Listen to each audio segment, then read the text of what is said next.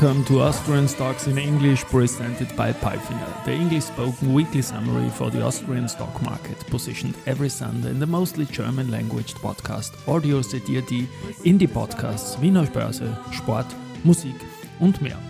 My name is Christian, I'm the host of this podcast, and I will be later on joined by the absolutely smart Alison.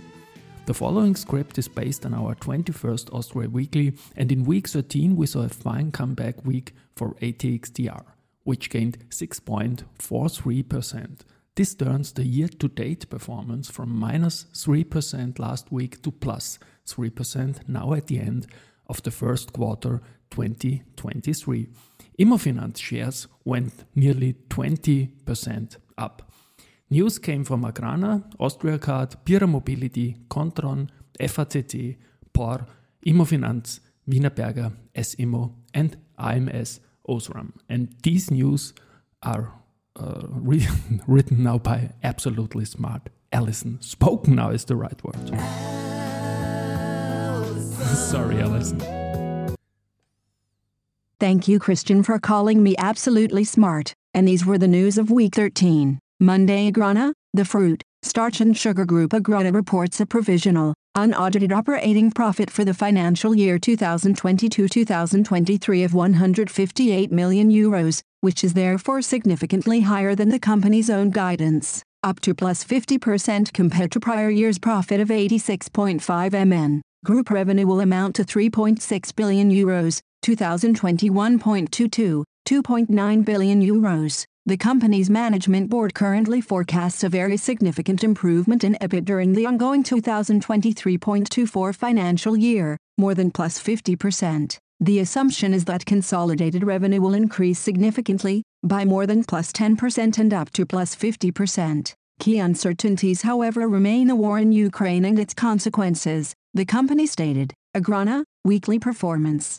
5.83%. Austriacard Holdings, Austriacard Holdings, B2B provider of secure data, smart cards and payment solutions, announced the appointment of Dimitris Tselopis as the new executive director for capital markets, M&A and investor relations. Dimitris Tselopis has more than 25 years of experience in the telecoms, media, banking and investment sectors, having worked with companies such as Nova Group, Ex-Fortinet, Oat Group, Alpha Bank, NBG, Merrill Lynch and P&G. Tuesday Pierer Mobility, the Pierer Mobility Group, with brands like KTM, Husqvarna, GasGas etc. increased its consolidated sales by 19.4% to a new record of 2,437 euros million, previous year, 2,042 euros million, in the 2022 financial year despite severe supply chain challenges, with 268,575 KTM motorcycles, 75,266 Husqvarna motorcycles and 31,651 GasGas motorcycles sold in the 2022 financial year, a sales volume of 375,492 motorcycles,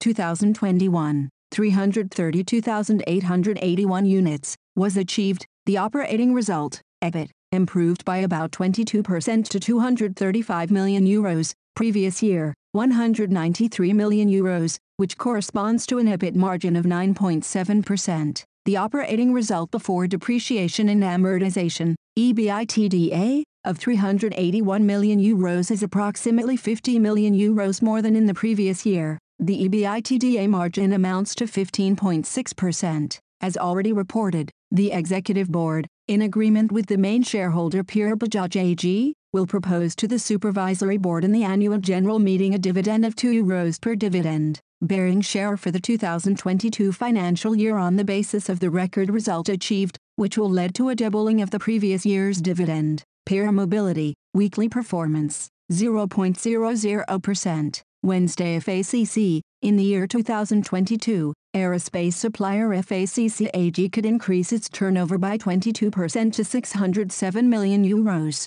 On the one hand, this strong growth is due to an increase in production rates in the short and medium haul segment as well as the field of business jets, and on the other hand, it can be ascribed to a significant increase in development services for international customers. In 2022, an operating EBIT of 5.5 million euros was achieved. The economic environment was challenging, especially because of the war in Ukraine and the consequential supplier chain difficulties as well as the significant rise in inflation. Due to the worldwide recovery of air traffic and numerous new orders, the management of FACC AG expects a continuation of the consistent growth course in the business year 2023. The most important aspect is ensuring an organic growth of the existing projects as well as gaining new orders in the car business and in the space sector. Over the next 18 months, the workforce is intended to be further expanded by another 600 employees. FACC, weekly performance, 5.08%.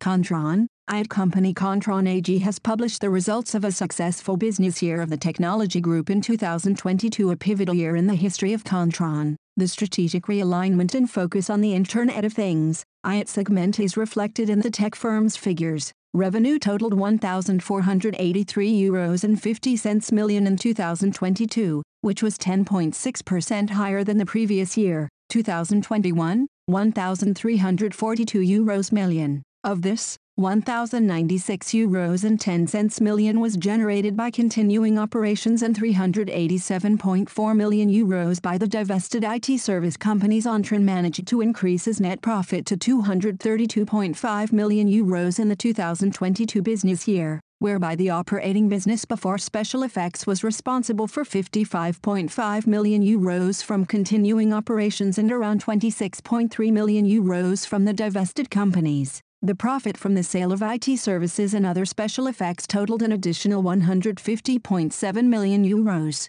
To compare, net profit stood at 29.8 million euros in 2021 from continuing operations and 18.5 million euros from divested activities, thereby totaling 48.3 million euros. Hannes Niederhauser, CEO of Kontron AG, in future we will focus more on enhancing profitability as well as on reducing low-margin turnover. For 2023 we assume organic revenue growth of around 10% to 1,200 euros million. Net profit should be significantly stronger, rising to 66 million euros. Kontron, weekly performance, 7.18%. Thursday Porr, with a strong backlog of over 8.2 billion euros, the construction company Porr starts the new business year 2023 with confidence. Group revenue reached 5,786 euros m, plus 119%. In the 2022 business year, Porr was able to increase its production output to 6,226 euros m, with growth of 8.7%. Earnings before taxes, EBIT rose by a hefty 28.9% to 110.0 million euros and were also significantly above the pre-crisis level of 2019. On the basis of the full order books, the Executive Board expects output in 2023 to at least match the level of the previous year along with a further improvement in earnings. The assessment of how the business will perform is based on the current goals in the individual segments as well as the opportunities and risks arising in the respective markets. Both the geopolitical situation and the situation regarding energy supply have stabilized recently. However, should these issues intensify again, this could have a negative impact on Porr and its business activities. Any assessment of economic development is therefore subject to forecasting risks. Porr, weekly performance, 4.01%. Wienerberger, rating agency Moody's raises Wienerberger to investment grade rating. The upgrade of the rating to investment grade Baa3 reflects Wienerberger's strong performance in recent years and underlines the successful transformation into a comprehensive supplier of ecological and smart solutions for renovation,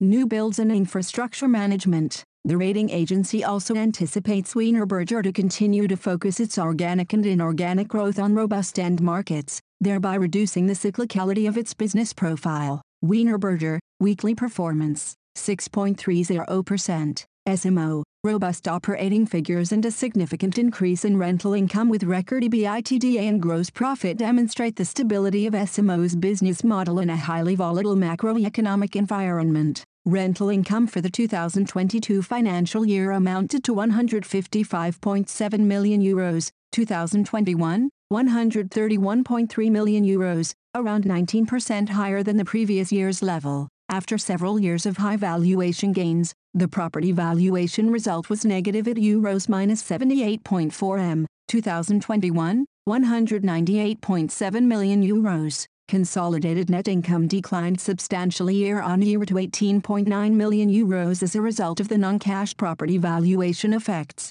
2021, 230.6 million euros, against the backdrop of a crisis-ridden market environment that makes forecasts difficult. S Immo is concentrating on its core business and working intensively to optimize its portfolio and its structures. The focus will remain on disposals in Germany and the acquisition of further profitable and high-quality office properties in Austria and C. S Immo, weekly performance, 2.63%. AMS OSRAM, AMS OSRAM, leader in optical solutions, announces that Rainer has been appointed as CFO of AMS OSRAM as of July 1, 2023. Rainer 53, has been CFO of Siltronic AG, one of the world's largest manufacturers of hyperpure silicon wafers for the semiconductor industry, since 2013. Ingo Bank, CFO of AMS will leave the company at the end of April. In the interim, the newly appointed CEO Aldo Kamper, who will join the company as of April 1,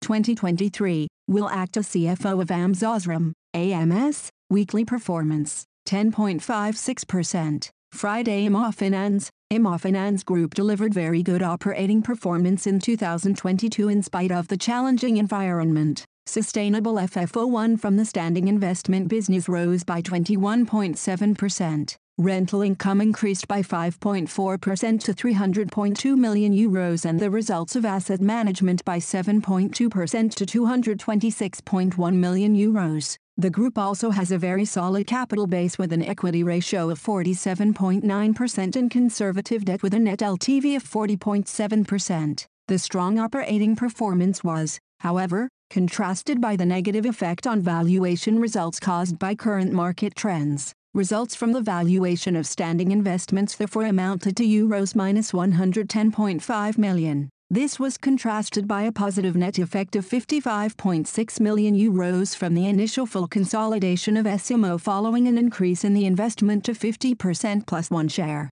In total, Immofinanz generated net profit of 142.0 million euros. The executive board and the supervisory board of the company will ask the annual general meeting to waive the dividend for the 2022 financial year and use the funds to strengthen the balance sheet. Immofinanz, weekly performance. 19.28%. And now bye bye from Allison. And Christian, we wish you a great week. Hear you next Sunday.